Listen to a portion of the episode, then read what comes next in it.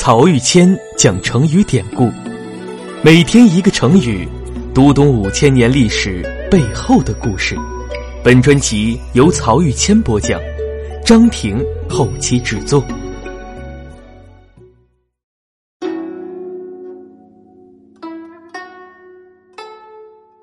这一讲我们分享的成语是“君子固穷”，出处是《论语·卫灵公》。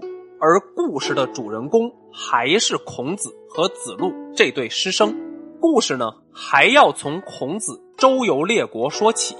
我们知道，古代交通很不方便，而且很多地方开发的并不充分，因此我们今天乘坐高铁一两个小时就能到达的地方，在孔子的时代，往往要走上十天半个月。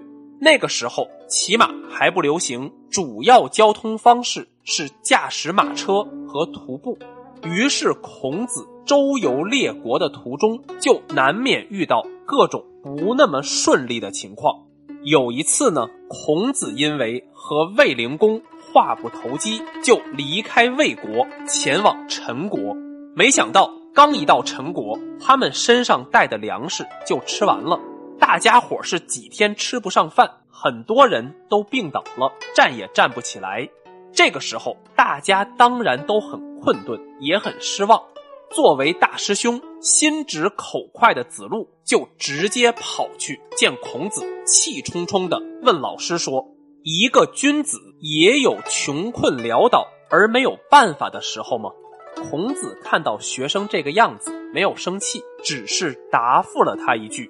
君子固穷，小人穷斯滥矣。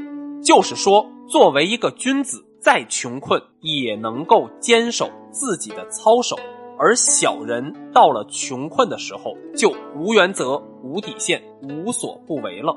说到这儿啊，我先跟大家介绍一个古汉语知识。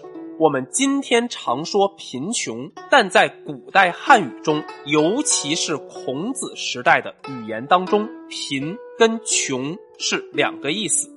贫指的是财务上的匮乏，而穷呢，是指前途出路的渺茫。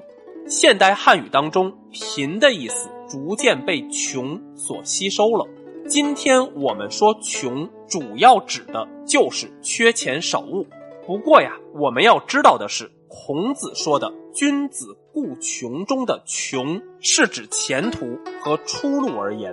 因为说实话，以当时孔子和他学生们的社会地位以及影响力，根本就不会缺钱。像这种半路上绝粮的情况，是当时不发达的交通条件造成的。很快。就会有哪个国家的诸侯或者执政的卿大夫来给他们送钱送粮，根本用不着担心。子路和孔子的一问一答，主要还是指他们的政治理想而言。子路因为现实情况的困顿，怀疑老师坚持的政治理想错了，所以四处奔走，无法实现。而孔子借“君子固穷”这句话。来告诉子路，对于一个君子来说，即便一时不得志，也不要放弃自己的理想和抱负。而后来呢，随着“穷”这个词在意思上的变化，人们就用“君子固穷”来比喻那些安于贫困、不为财物所迷惑的人了。说实话呀，我觉得这么一来，这个成语的意思就变得很狭隘了。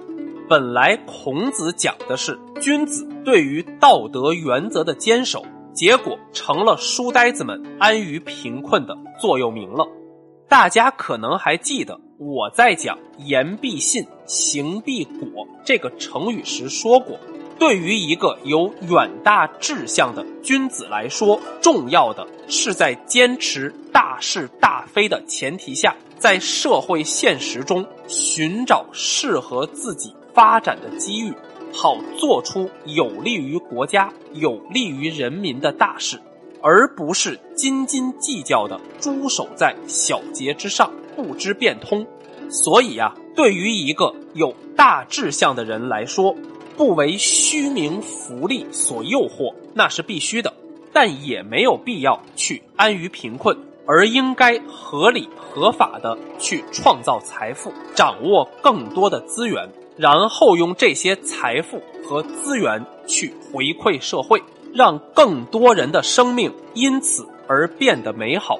这才是一个君子应该积极以求的人生目标。而孔子本人呢，也正是这么做的。很多人说儒家反对商业，其实并不是。至少我没有看到孔子说过一句反对商业的话。而孔子最得意的弟子之一子贡，本人就是春秋时代第一等的大商人。他的商业活动从来没有影响过自己和老师之间的师生情谊。反而通过自己的商业和外交活动，子贡为老师在春秋时代的舞台上开辟出一片广阔的活动空间。